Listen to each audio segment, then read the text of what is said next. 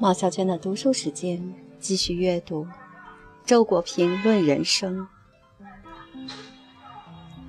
四：兽性和神性。一、对人性的一种解释：人性是介于动物性和神性之间的一种性质，是对动物性的克服和向神性的接近。按照这种解释，人离动物状态越远，离神就越近。人性就越高级、越完满。然而，这会不会是文明的一种偏见呢？譬如说，聚财的狂热、奢靡的享受、股市、毒品、人工流产、克隆技术，这一切在动物界是绝对不可想象的。现代人离动物状态的确是越来越远了，但何尝因此而靠近了神一步呢？相反，在这里。人对动物状态的背离，岂不同时也是对神的亵渎？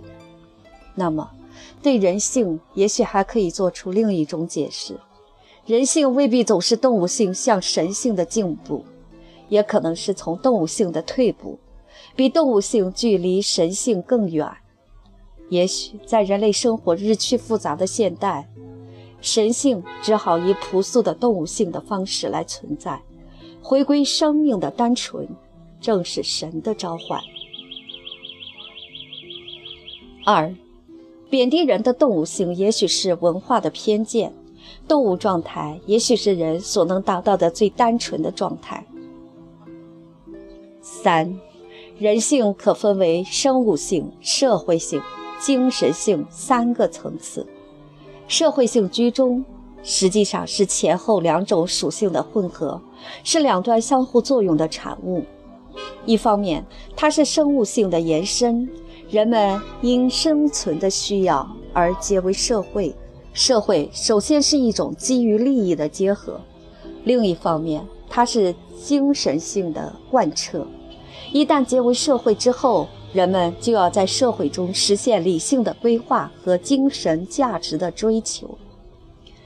由此来看，社会性的质量是由生物性。和精神性的质量决定的，人的自然本能和精神追求愈是受到充分尊重，就愈能建立起一个开放而先进的社会。反之，一个压制人的自然本能和精神追求的社会，其成员的社会品质势必是狭隘而落后的。中国儒家文化把全部注意力集中于建立一种社会伦理秩序，并以之压制人的肉体自由和精神自由，所成就的正是这样一种社会性。个人也是如此。倘若就近观察，我们便会发现，那些产生了卓越社会影响的人物，他们多半拥有健康的生命本能和崇高的精神追求。四，希腊人混合兽性和神性而成为人，中国人排除兽性和神性而成为人。五，鼾声、响屁、宝歌，这些声响之所以使人觉得愚蠢，是因为它们暴露了人的动物性一面。六。